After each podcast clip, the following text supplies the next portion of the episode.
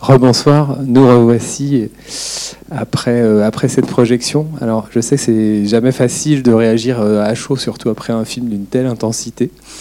Euh, mais on a du temps pour discuter. Donc rassemblez vos idées. je voudrais en profiter quand même pour reprendre le fil de ce que j'ai dit tout à l'heure et, saluer euh, ma collègue Delphine Brugman, qui est là dans la salle, je ne sais pas où tu es Delphine, qui euh, co-organise le, diplôme avec, euh, avec nous de l'École nationale de la protection judiciaire de la jeunesse. Salut et merci. Ah bah tu es là, ça y est. voilà, et puis, et puis je vous passe la parole pour des réactions, des commentaires, des questions. Évidemment, des questions à la fois de cinéma et puis peut-être d'histoire. Voilà, on a en tout cas un représentant et représentante de, de ces deux euh, domaines.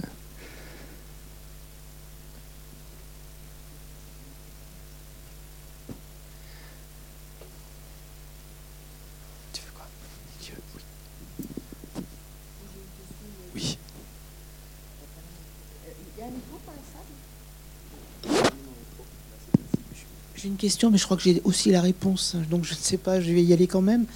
Euh, ce film a été projeté un peu partout, il continuera à l'être. Est-ce que l'institution de l'Église l'a vu? Et quelle était leur réaction si certains ont pu le visionner? Voilà. Je ne sais pas si on a la réponse.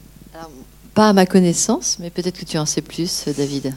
Non, vraiment, je ne sais pas. Et à vrai dire, euh, comment dire, je pense pas que ni Émérance euh, ni euh, moi ne, sommes, n'avons en charge en quelque sorte la, le fait que l'institution euh, s'intéresse en fait à cette question. Enfin, c'est pas à nous de faire le travail pour elle. En fait, c'est ça que je veux dire. C'est que évidemment les religieuses des bons pasteurs et d'autres congrégations comme le Refuge dont on parle ici dans ce film sont les bienvenues pour s'approprier, se réapproprier cette histoire.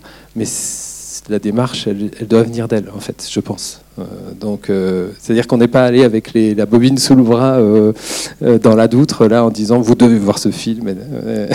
mais c'est une excellente question parce que je pense qu'effectivement, ça pose la question de, l'appropriation et de la réappropriation de cette histoire, y compris par les religieuses, qui est absolument nécessaire. un retour en arrière sur une histoire difficile, complexe qui, doit être euh, voilà, redéplié de manière euh, sereine, je pense. Il y a tout un tas d'institutions qui ont, dans leur histoire, euh, pu pratiquer une forme de violence institutionnelle, mais qui ont su à un moment donné poser les choses et dire là, peut-être nous avons fait fausse route. Mais bon, ça c'est à chaque institution de le faire.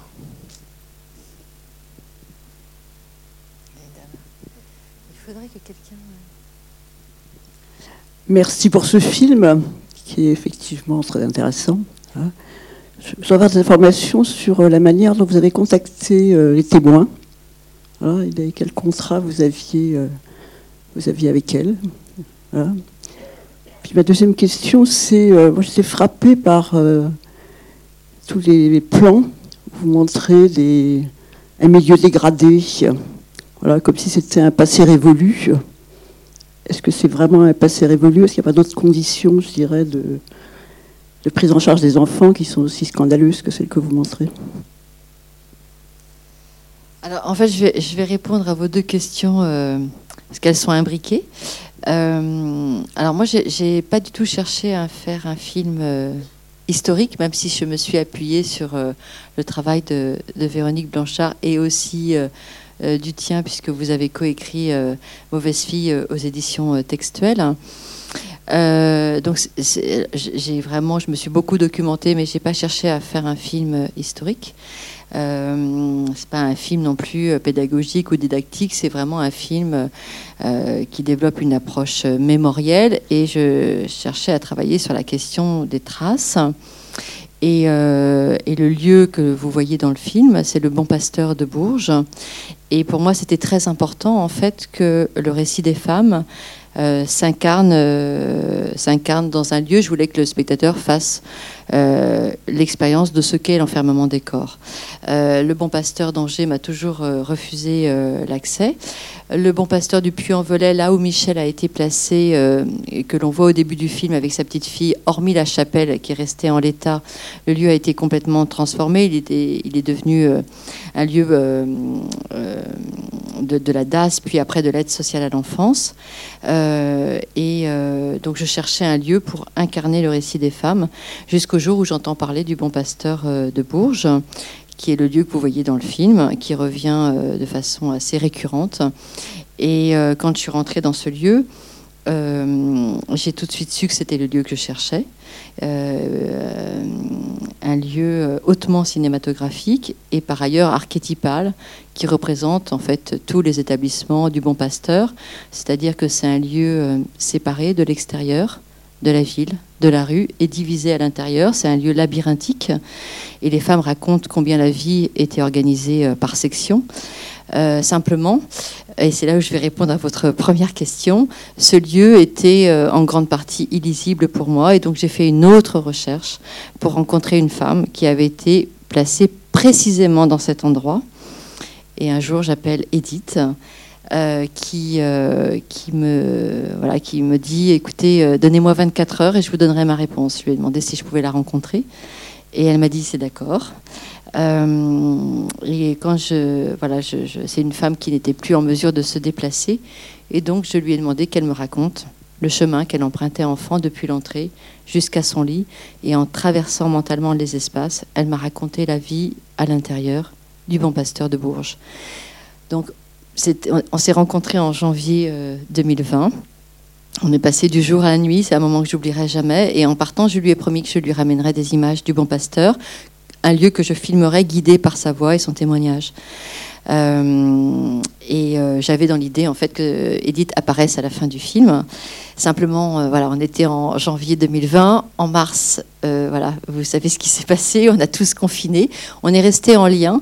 Et puis après, la question s'est posée justement de savoir si voilà, si on allait tourner, euh, et j'ai pas voulu prendre ce risque au vu de son âge. Et du coup, voilà, c'était le pari au montage. Euh, parce qu'en général, la frustration, ça marche assez mal chez, le spectateur. Et finalement, ça a été la grande surprise au moment du montage, puisque c'est le récit d'Edith qui structure le film, et tout le film repose sur son témoignage.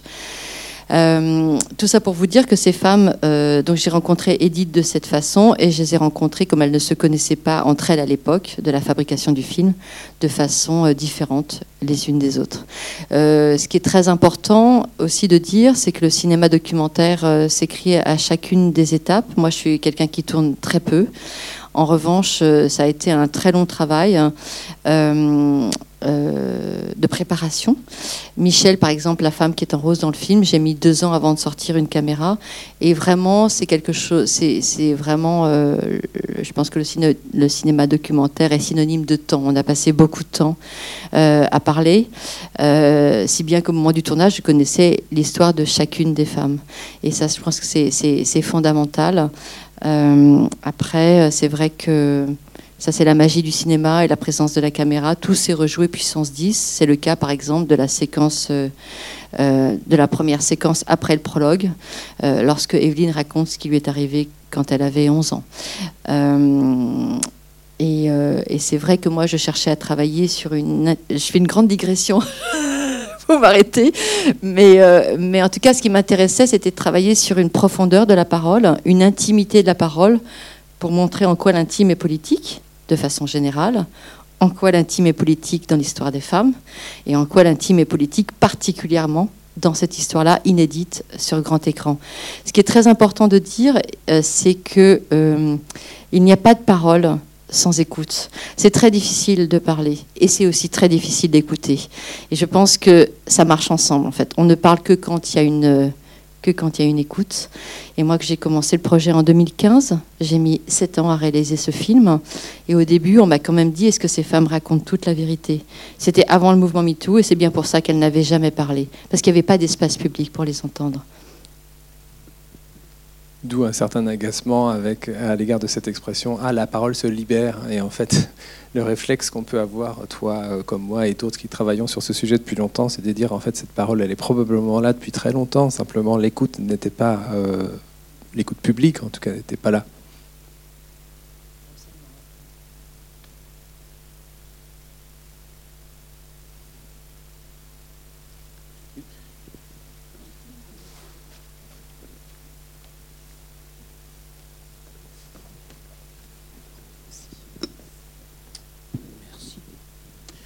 Oui, bonsoir, et puis quel travail vous avez réalisé? J'en suis encore très ému, parce que je trouve que la, violence institutionnelle est terrifiante. Elle a existé dans les établissements religieux, comme à l'époque dans d'autres établissements. Mais ce n'est pas le débat, ce n'est pas la question. Euh, juste une petite précision euh, par rapport au positionnement du bon pasteur. Je ne suis pas défenseur du bon pasteur, soyons, très clairs, même si je suis dans une association qui, dès sa création, au, le 1er mai 1996, a été soutenue et hébergée à titre gratuit par le bon pasteur, mais il n'y a pas de conflit de loyauté ni d'intérêt de ce côté-là. Ce n'est pas un service du bon pasteur, on n'est pas sous tutelle et on n'a pas de compte à rendre. Mais en tout cas, il y a une prise de conscience. Alors, je ne dirais pas de l'ensemble de l'institution, mais de certaines personnes, euh, en particulier la provinciale qui s'appelait, qui s'appelle toujours d'ailleurs, mais qui n'est plus en fonction, euh, Patricia Diet, et qui avait répondu à trois des anciennes résidentes, on va dire, je ne sais pas, les appeler pensionnaires, enfin qui ont connu en tout cas cette violence institutionnelle, et qui avaient fait un article, écrit une lettre dans le Courrier de l'Ouest, et il y avait une lettre de réponse où elle disait à quel point elle était euh, plus que désolée et présentait, euh, demandait pardon. Elle présentait pas des excuses parce qu'il n'y en a pas d'excuses. Hein. Mais elle demandait pardon, tout en sachant bien que le pardon n'était jamais quelque chose euh, d'acquis d'avance. Donc je voulais juste euh, parler de ça. Et dans, dans, ma pratique de bénévole dans l'association, j'ai été amené à accompagner, à accompagner, une ancienne du Bon Pasteur. Je rentrerai pas dans le détail parce que c'est couvert un petit peu par la confidentialité euh, professionnelle, on va dire, mais c'était tout à fait à la mesure de ce qui est dit et avec encore beaucoup plus de détails.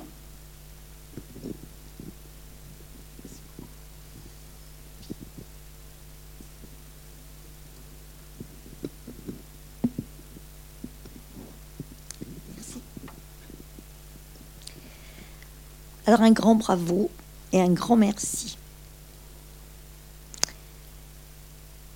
C'est un peu un témoignage personnel, donc vivant, authentique.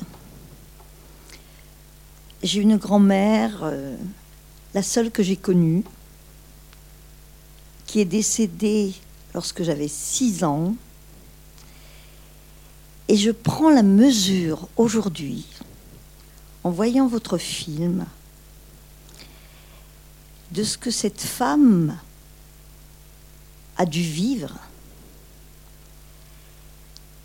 et donc qui a été la mère de mon père, qui maintenant je mesure aujourd'hui, moi avec mes bientôt 74 ans, la dépression dans, le, dans laquelle a été mon père,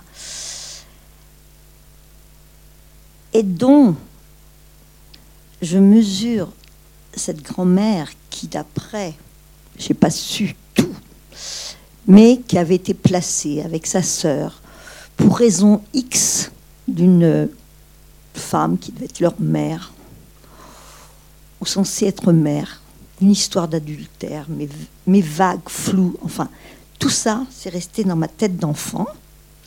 Et en voyant votre film, je mesure combien, là encore, je dis, mais si toutes ces femmes pouvait en effet témoigner, car je suis sûre et certaine qu'il y en a encore tout plein aujourd'hui. Et j'ai une amie de mon âge qui a été éducatrice spécialisée au Bon Pasteur Angers, qui, elle, quand il y a eu le scandale récent sur le Bon Pasteur, me dit Mais non, mais écoute, c'était super, les bonnes sœurs, nous avons fait des choses extraordinaires, ça a été merveilleux. Et avec le recul, je me dis Mais c'est impressionnant, parce qu'a priori, même encore dans les années 70, où cette amie est rentrée comme éducatrice, il y avait déjà, apparemment, donc ce genre de violence, de sévices. Et cette femme, je vais la voir bientôt. Je vais reparler de ce film. C'est curieux parce que je l'ai eu au téléphone tout à l'heure, mais je n'ai pas pu la voir. Et je pense que ces bonnes sœurs, je ne sais pas s'il en existe encore beaucoup. Et je ne sais pas si aujourd'hui, comme posait la question un monsieur tout à l'heure devant, si les institutions religieuses peuvent avoir en effet accès. Alors c'est pas pour faire de procès, hein, loin de là, hein, mais des témoignages, oui. Il en faut des vérités et de l'authenticité. Encore merci. Merci à vous. Je me permets au passage de rajouter par rapport à ce que vous disiez, vous évoquiez des témoignages. Il y a un site qui doit s'appeler euh, Fille du Bon Pasteur et qui recueille justement tous les témoignages des personnes qui souhaiteraient apporter euh, des compléments.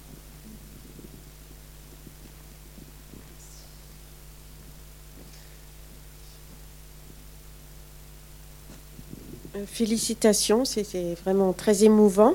Et je voudrais savoir à partir de quel moment ça s'est arrêté de recevoir les enfants. Et est-ce que c'est l'ASE, enfin ce qu'on appelait l'ADAS, qui a pris le relais? Parce que pour moi, euh, c'était plutôt laïque, ça, pas religieux. J'essaierai euh, peut-être, David, compléter ma, réponse. En tout cas, les choses commencent à changer à partir de 68 et euh, l'État va privilégier les placements en milieu ouvert. Euh, en tout cas, les derniers internats de rééducation euh, du Bon Pasteur, en tant que tels, vont fermer. les derniers ferment dans les 80-84. À Bastia, par exemple, c'était en 84. Voilà, mais en tout cas, l'établissement va, en tout cas, la congrégation du Bon Pasteur périclite au cours, à la fin des années 70. Mais je, pense que tu Tout dernier établissement du Bon Pasteur d'Angers ferme au début des années 90. Euh, alors là, effectivement, tu as raison, après 68, le, modèle de placement devient plus le foyer plutôt que l'institution massive euh, internat euh, sur la forme d'internat. Alors c'est pas pour autant en fait que l'institution s'arrête du jour au lendemain. En fait, il y a une sorte d'inertie institutionnelle absolument énorme parce qu'il faut bien imaginer que le Bon Pasteur dans les années 60, c'est encore des milliers de places d'accueil en institution et qu'on ne peut pas fermer la boutique entre guillemets euh, du jour au lendemain. Donc il y a une sorte de résistance institutionnelle très forte, euh, alors qu'en fait dès les années 50, en fait, les, pour avoir travaillé les, dans les archives, je, moi je l'ai bien vu, dès les années 50, les religieuses et l'État qui placent hein, à travers la justice des mineurs font le constat d'un système qui, est un peu dysfonctionnel. Euh, eh bien, il faudra attendre finalement 30 ans avant que ces institutions ne ferment définitivement. Alors c'est surtout après 68 qu'effectivement là c'est plus tenable pour la bonne et simple raison que les filles elles-mêmes n'acceptent plus d'être enfermées dans ces conditions-là et que la parole juvénile devient légitime à dire non, voilà, vous pouvez pas nous faire ça. Euh, que, que, que, que, les professionnels de la protection de l'enfance, que les juges des enfants, par exemple, vont commencer à dire Ah là, c'est peut-être pas la meilleure solution que d'envoyer les jeunes au bon pasteur. Pour autant, il va se passer encore beaucoup de temps, euh, toutes les années 70 jusqu'au début des années 80, euh, lors desquelles on va continuer à placer dans ces institutions. Et les dernières années ne sont pas forcément les plus faciles, euh, pour des raisons finalement assez simples à comprendre, c'est-à-dire qu'on n'envoie plus au bon pasteur que les cas les plus problématiques.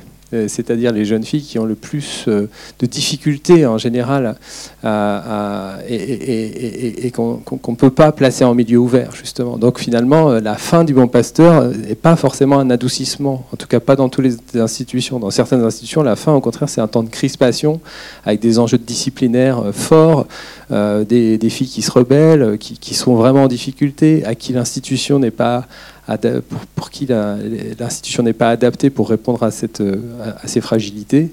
et, parfois va se raidir finalement dans un réflexe disciplinaire, avec encore au début des années 80 dans certaines institutions des, mitards, des, des, mises à l'isolement pendant plusieurs semaines. C'est le cas à Dijon, par exemple. C'est une affaire qui est révélée par le journal Libération en 1983. Euh, donc, euh, donc voilà, une fin qui n'est pas douce et, euh, disons un, modèle qui tarde à mourir, vraiment, malgré des critiques très vives, et ce, dès la fin des années 50, début des années 60.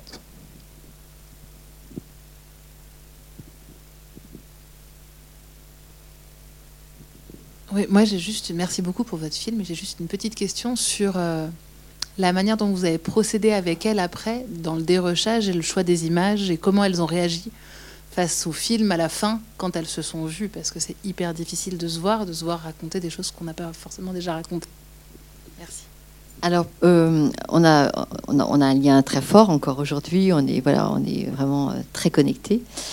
Euh, le montage, je, l'ai fait avec. J'ai monté le film avec Nina Kada, et donc personne n'est rentré dans la salle de, de montage. Euh, bon, vous l'avez compris, ce projet a, pris beaucoup de temps et euh, vraiment, euh, on a fabriqué ce film dans une, grande intimité. au moment de la fin du film, je savais qu'on allait être sélectionné à Champs-Élysées Film Festival, que ce serait la première projection publique du film et que les femmes se rencontreraient les unes les autres pour la première fois. Donc, j'ai tenu à leur montrer le film, d'abord pour retenir quelque chose de cette intimité encore entre nous, et aussi pour avoir leur approbation morale, ça me semblait essentiel. Et donc je leur ai montré le film sur mon ordinateur. Et c'était assez incroyable parce qu'elles m'ont toutes dit la même chose, quasiment mot pour mot. À savoir, c'est incroyable, on n'a pas le même âge, on n'était pas au même endroit, et pourtant on raconte la même chose, comme si elles se rappelaient en fait qu'elles étaient victimes d'un système, euh, euh, d'une violence systémique. Et puis après, euh, j'ai eu des surprises. ce qui m'a beaucoup touchée, c'est quand Evelyne m'a dit en voyant le film, mais qu'est-ce que je suis belle hein Et je me suis dit, ça, si le film permet ça, c'est formidable.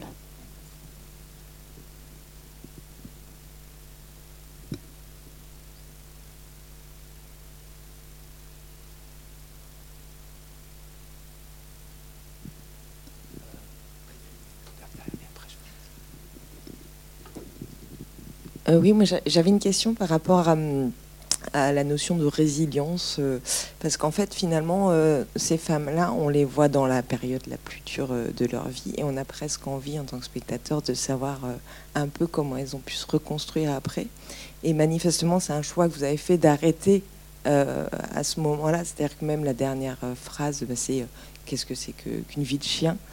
Et, et, pourquoi ce choix en fait? Pourquoi ne pas avoir un évoquer justement la suite euh, et la manière dont elles ont pu éventuellement se reconstruire euh, après cette expérience alors moi j'ai du beaucoup de mal avec le terme reconstruction parce que je pense qu'on se reconstruit pas, on fait avec, on trace. Ces femmes n'avaient pas d'autre choix en sortant à l'âge de 21 ans, euh, puis après à l'âge de 18 ans, de tracer leur vie. souvent elles n'avaient rien et il fallait bâtir une vie. Donc je ne parlerai pas de reconstruction. Je pense qu'elles ont fait avec et elle n'avait encore une fois pas d'autre choix que, que d'aller de l'avant. Euh, moi, j'ai cherché à, à, réaliser un film euh, sur une parole universelle hein, et je voulais pas rentrer dans leur euh, comment dire, je, je voulais pas raconter des choses qui leur étaient vraiment personnelles. Ce qui m'importait, c'était de voilà de à partir de parcours individuel et par le truchement du montage de raconter quelque chose d'universel. Et je voulais pas forcément rentrer dans les euh, voilà dans, l'intimité des familles etc je pense qu'il y a quand même euh, on comprend il y a beaucoup d'ellipses aussi dans le film et ça c'est un choix. L'un des écueils du film c'était vraiment comment le spectateur va pouvoir trouver sa place. Et ça ça revenait souvent dans les commissions de financement du film comment le spectateur va pouvoir entendre toute cette violence. Donc euh, l'un des enjeux du film c'était vraiment de, trouver une place pour le spectateur. Donc il y a beaucoup d'ellipses, il y a beaucoup de choses qu'on devine et qui ne sont pas dites. Et euh, pour, le parcours des femmes, c'est vrai que euh, tout n'est pas dit, mais on devine certaines choses. Euh, Evelyne parle de, sa difficulté d'élever les enfants. on voit Michel entouré de sa fille et de ses petites filles dans, donc, dans une scène chorale à la fin voilà, dans, cette transmission intergénérationnelle qui était, on va dire, le climax de son arc dramaturgique et qui est l'un des enjeux du film. et Fabienne raconte sa sortie. voilà, elle a eu une, une comment dire, une ascension professionnelle hors du commun. Euh, je, voilà, il suffisait d'ouvrir le cadre, euh, de voir son piano blanc et de, on, comprenait. Et je pense que ça suffit en fait parce que pour moi, elles sont toutes euh, exceptionnelles à leur endroit. voilà, donc j'ai tenu à garder une certaine voilà, une certaine confidentialité, mais on, devine quand même certaines choses de, leur parcours, de leur parcours à la sortie. En tout cas, elles en parlent. je compléterais en disant que moi, ce que je trouve justement très beau dans le choix que tu as fait, et enfin, en tout cas, plein de sens, euh, je ne sais pas si c'est beau, mais en tout cas, c'est plein de sens, euh, c'est de revenir à la fin sur cette idée qu'effectivement, c'est une vie de chien. Parce que il peut y avoir quelque chose d'un peu romantique, d'une certaine manière, à, vouloir croire à ce récit d'une émancipation par le temps, par la mémoire, par la parole. Euh, on peut être tenté, vu de l'extérieur, de quelque part se, rassurer en disant finalement ces femmes ont su faire quelque chose de la difficulté qu'elles ont vécue pour pouvoir euh, devenir des battantes, des rebelles, des résistantes. donc oui, bien sûr, parfois ce récit a pu fonctionner et parfois effectivement cette violence subie, elles en ont fait une force, mais pas toujours. Et, je pense qu'il faut rappeler ça à une époque où on entend beaucoup le terme de résilience presque comme une injonction faite aux victimes de devoir se reconstruire, euh, que non, en fait, la violence, elle abîme aussi parfois définitivement des vies. Et parfois, elle les réduit à néant. Et, c'est comme ça. Enfin, il faut être capable de l'entendre collectivement, plutôt que de miser en permanence sur la capacité des victimes à faire quelque chose de la violence qu'elles subissent. Parce que ce n'est pas le même enjeu politique que de dire il faut collectivement lutter contre les violences, plutôt que de dire il faut, il faut, il faut dire aux victimes de se reconstruire après avoir subi des violences. Donc voilà, je pense que ce qu'ont vécu ces femmes, ben pour certaines d'entre elles, et je dirais même pour l'ensemble d'entre elles, ça a détruit quelque chose en elles, irrémédiablement. Et c'est pas du fatalisme ou du pessimisme. Enfin, c'est simplement objectiver une situation. Et beaucoup de ces femmes diraient ça en fait, disant bien sûr qu'on a rebondi, bien sûr qu'on a fait des choses, bien sûr qu'on a eu des stratégies, bien sûr qu'on n'est pas resté passif par rapport à tout ce qui nous est arrivé. Mais en même temps, fondamentalement, il y a quelque chose de brisé. Et pour certaines d'entre elles, ça va être une chose, et pour d'autres, ça va être autre chose. Pour certaines, ça va être une impossible sexualité pendant toute leur vie, on en parlait tout à l'heure. Pour d'autres, ça va être une difficulté à, élever leurs enfants et à leur donner de l'amour. Pour, certaines, ça va être une impossibilité d'accéder au monde du travail de manière, euh, euh, comment dire, un peu équitable, parce qu'elles n'ont pas eu de formation quand elles étaient jeunes et que voilà, elles ont une perte de chance en quelque sorte. Mais en tout cas, il y a toujours quelque chose qui est, qui est abîmé et qui, et qui n'est pas réparable en tant que tel, même si elle demande une forme de réparation aujourd'hui pour rebondir sur ce que tu dis, oui, en effet, c'est pour ça que je parlais de. il ne s'agit pas de reconstruction, il s'agit de faire avec. Et d'ailleurs, moi, dans le dossier, je n'ai jamais parlé d'héroïne parce que je trouve ça trop facile, en fait. Euh, par contre, je trouve que c'est des femmes qui sont banalement puissantes. Euh, et. Euh, euh, voilà, je trouve que c'est important de le dire. Après, euh, moi, j'ai cherché à travailler avec des femmes qui avaient fait un parcours intérieur qui leur permettait d'échapper à la colère ou du moins de la dépasser. Euh, et ça, c'était très important parce que je pense que la colère, on l'entend pas. Et, et, pour moi, ce qui était important, c'est que la colère traverse l'écran et soit du côté de la salle. C'est-à-dire que comme elle parle avec une euh, une forme de, non pas de, détachement, mais de, recul. Elles, elles, conscientisent en fait euh, totalement leur parcours. Tout d'un coup, il y a quelque chose euh, d'un voilà, d'un recul qui fait que voilà, la violence, elle passe de l'autre côté, elle passe du côté de la salle. Et ça, c'était vraiment très important. Oui, moi, je voulais au niveau des, personnes, c'est très très fort, mais on a du mal à comprendre comment l'institution a pu s'installer et en arriver là, et euh, quel est le parcours en fait euh, historique pour arriver à cette situation de mettre les femmes dans ces, institutions? Cette question est pour toi, David. Vous avez une heure et demie devant vous, là, où vous êtes pressé? Non, je blague. Euh, c'est vrai qu'il peut y avoir de... Enfin, on en discutait avec certains des stagiaires de la formation et certaines des stagiaires de la formation cet après-midi. Il y a quelque chose d'un peu sidérant à se dire comment on, a pu, en arriver à construire un tel modèle? Comment on a pu, à un moment donné, croire dans les vertus pédagogiques d'un système comme ça?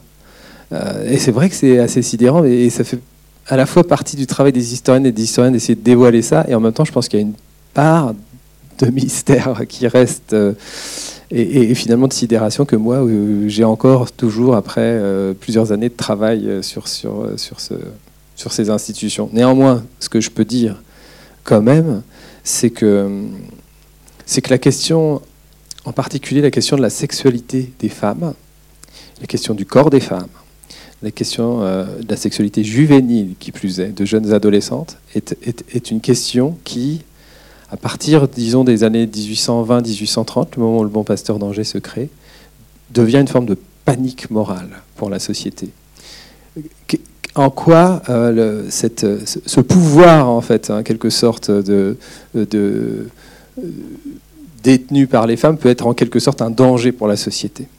Euh, c'est le moment euh, de la révolution industrielle, c'est le moment d'une forme, euh, euh comment dire, d'une menace perçue des par les élites des classes populaires dans ce qu'elles peuvent avoir de, euh, de libre d'une certaine manière. Et c'est le moment où euh, la société décide de cadenasser en quelque sorte la sexualité féminine pour mieux assurer l'ordre social. Je résume vraiment très vite. Hein.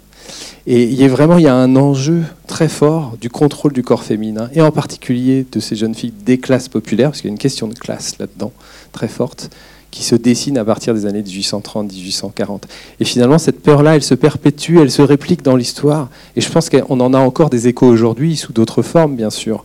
Mais je pense que c'est clairement ça. Il y a vraiment un enjeu féministe, finalement, derrière, euh, ce, de, derrière cette, euh, ce projet politique euh, qui est celui d'enserrer ou de contrôler le corps féminin je le dis très vite comme ça. Évidemment, il faudra développer avec des exemples, avec des. Mais euh, je pense que c'est central, en fait. en fait, le dispositif, il n'avait pas pour vertu, malgré ce qu'il prétendait être, de protéger les jeunes filles, de les rééduquer, de les remettre dans le droit chemin. Il avait pour vertu de contrôler le corps des femmes. Et c'est vraiment ça le cœur du, sujet.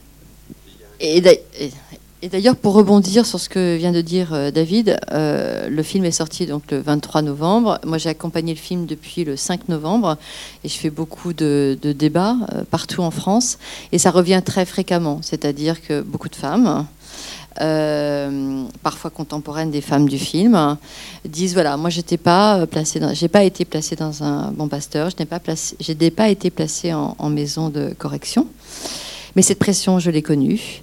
Et j'étais turbulente, j'étais rebelle. Et ma famille me disait, si tu n'es pas sage, tu iras au bon pasteur. Ce qui veut donc dire que tout le monde connaissait cette histoire. Et Annie Arnaud le raconte très bien dans son œuvre, justement, cette question de la surveillance généralisée du corps des femmes et de la sexualité des femmes. Et euh, dans, le film, c'est le bon pasteur, donc euh, derrière, il y a la religion catholique. Il y a quand même un lien entre les deux, non? Vous ne pensez pas alors, en tout cas, je vais te laisser répondre, mais c'est vrai que euh, avec l'ordonnance du 2 février 1945, les garçons, les mauvais garçons entre guillemets, sont majoritairement placés euh, dans des internats laïques. Les mauvaises filles entre guillemets sont majoritairement placées dans des congrégations religieuses, puisque l'État estime que euh, les congrégations religieuses sont en mesure de garantir la bonne conduite des filles. Donc toujours, c'est toujours cette même question. Et Evelyne le raconte très bien dans le film. C'est la parole politique du film où elle raconte très bien, euh, elle dit en tout cas que l'État euh, place les filles et, le, bon pasteur fait le sale travail. Il y a la question de la morale, bien sûr, et, l'Église est là pour assurer en fait l'ordre moral.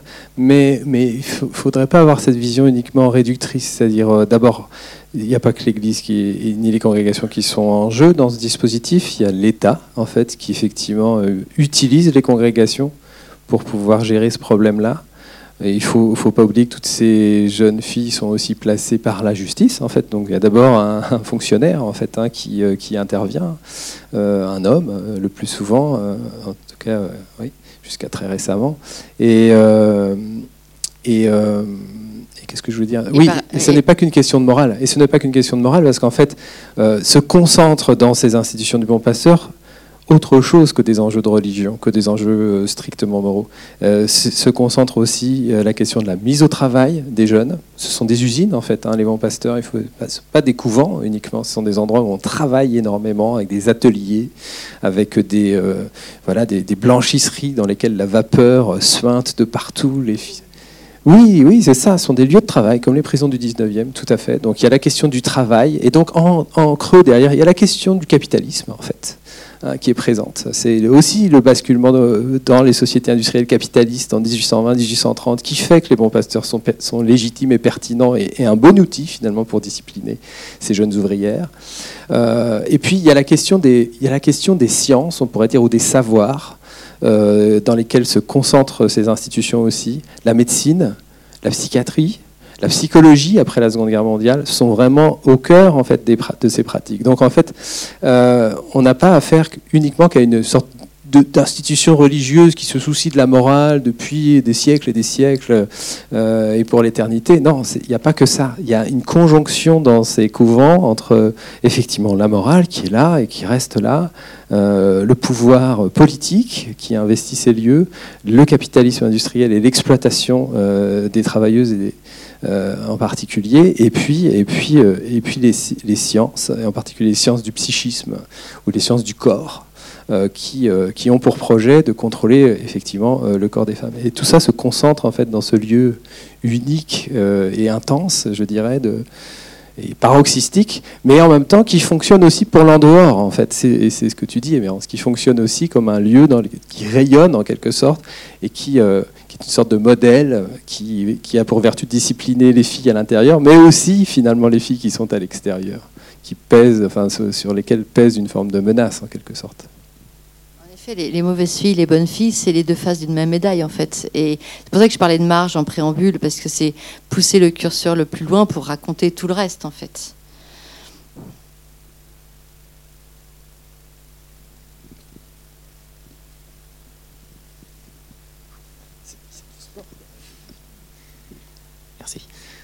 Merci déjà pour votre travail. Euh, moi, j'avais une question par rapport à la toute première qui a été posée, où euh, on revenait du coup sur la question de l'institution religieuse, donc qui n'a pas euh, finalement reconnu cette situation. Est-ce qu'il y a eu par contre une reconnaissance de la part de l'État de cette violence, parce que finalement ils sont aussi responsables d'une certaine manière de cette situation et vous évoquiez également donc la question de la colère. Est-ce qu'il y a une action en justice qui est menée peut-être par certaines personnes qui ont subi cette situation euh, au sein du Bon Pasteur ou d'autres euh, institutions religieuses. Alors votre question est totalement d'actualité puisque Evelyne, euh, qui est présente dans le film et que vous voyez entourée de Marie-Christine à la fin du film, Marie-Christine la rejoint devant les grilles du Bon Pasteur d'Angers, toutes les deux ont monté une association euh, sur le modèle des femmes euh, des Magdalene Sisters. Euh, L'État irlandais, il y a un an et demi, bientôt deux ans maintenant, a, demandé pardon, ce qui est absolument historique. Et donc, elles se sont constituées en association. Elles ont un conseil. il y a prescription. L'enjeu aujourd'hui, c'est de monter une commission d'enquête parlementaire pour une réhabilitation sociale. Euh, une reconnaissance euh, du travail forcé et euh, des maltraitances subies. Voilà, donc c'est en cours. Reste à voir si ça va fonctionner. En tout cas, Evelyne me disait que ce serait jusqu'à son dernier souffle. Il faut, il faut contextualiser. Hein, dans plein de pays d'Europe et d'Amérique du Nord et même en Australie, en Nouvelle-Zélande, ce, processus a eu lieu déjà depuis euh, le début des années 2000. Ça a commencé en Irlande, mais ensuite l'Allemagne, la Suisse, les, Pays-Bas, euh, euh, enfin voilà, la majorité des pays dans lesquels ce dispositif ou ce système des, pensions ou des internats pour, pour filles a été mis en place. dans la plupart de ces pays, un processus à la fois d'enquête précis, donc ici enquête parlementaire par exemple, mais aussi de travaux universitaires financés par l'État pour vraiment aller au bout du bout et faire le, clair de cette histoire. Et puis ensuite des excuses publiques, euh, le plus souvent prononcées par le Premier ministre, la Première ministre, selon les pays. Ça a été fait au Canada, ça a été fait en, Australie, euh, donc en Irlande aussi. Et, donc en France, on est à la traîne hein, sur cette question de la reconnaissance euh, du rôle de l'État.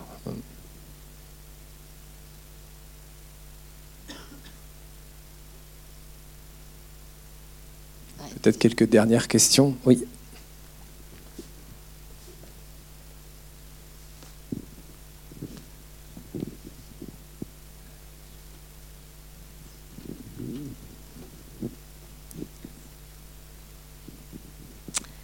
Bonsoir. Je ne sais pas si vous me voyez.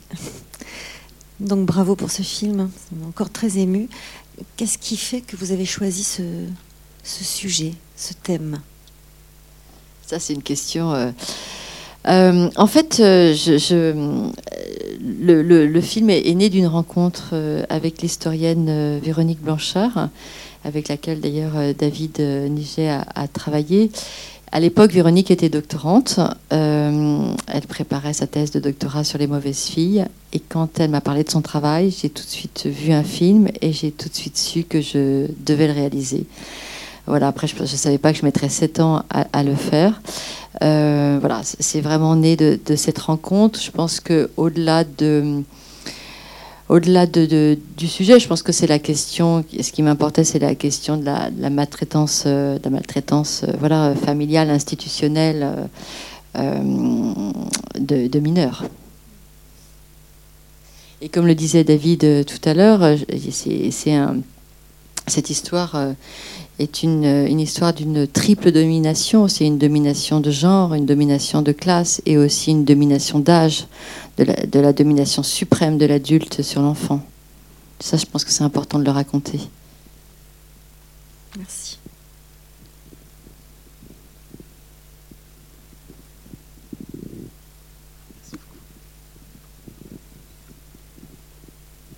C'est intéressant d'ailleurs de voir que c'est le cinéma qui a déclenché dans certains pays euh, un débat public. Ça a été le cas après les Magdalene Sisters de, Peter Mulan en, Irlande en 2002 par exemple. Hein. et euh, voilà, c'est un, des, bons exemples de la fonction politique du cinéma. on souhaite la même chose à ton film finalement. C'est vrai. Et d'ailleurs, les femmes qui sont présentes dans le film, je pense que là, a beaucoup d'autres femmes, euh, en, ayant euh, découvert euh, le film de Peter Milan, donc cette fiction des Magdalene Sisters, donc cette histoire qui est similaire en Irlande, ça a été une première prise de conscience pour elles. Quand elles ont vu le film, elles se sont dit, mais en fait, c'est notre histoire. Il s'est passé la même chose chez nous.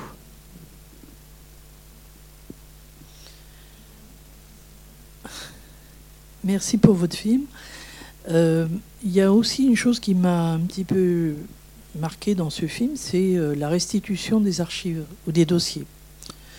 Euh, je sais que l'Institut de Bon Pasteur n'a pas voulu, pour avoir connu des personnes qui ont voulu faire des recherches à une certaine époque, c'était difficile d'accéder aux archives.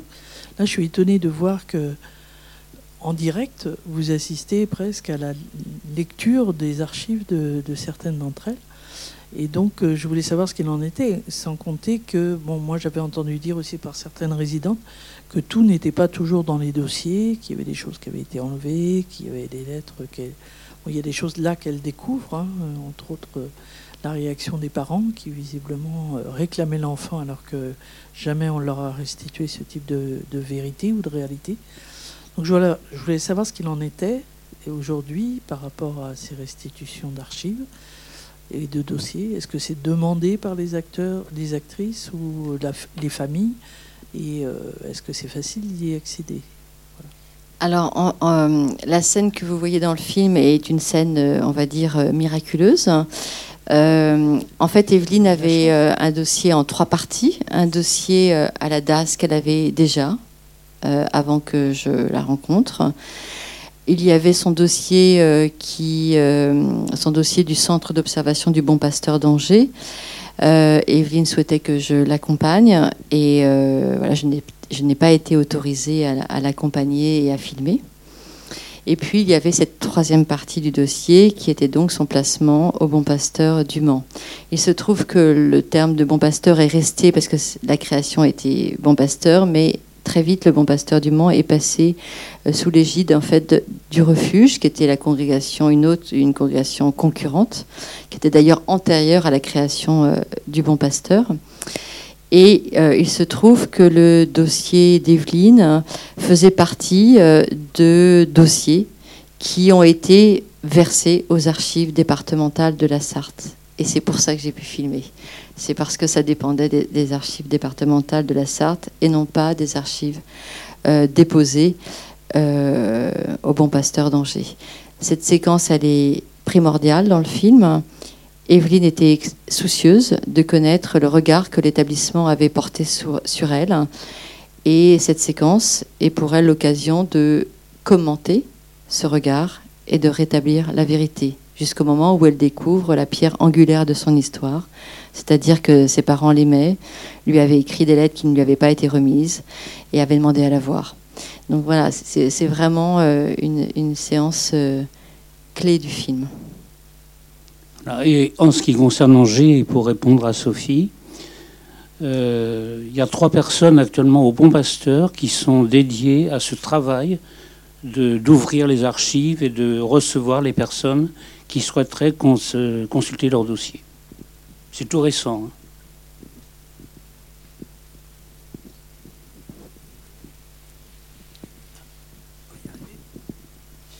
Euh, est-ce que vous avez eu l'occasion, euh, lors de vos différents travaux, de rencontrer euh, d'anciennes religieuses qui auraient pu du coup être autrices de ce type de violence?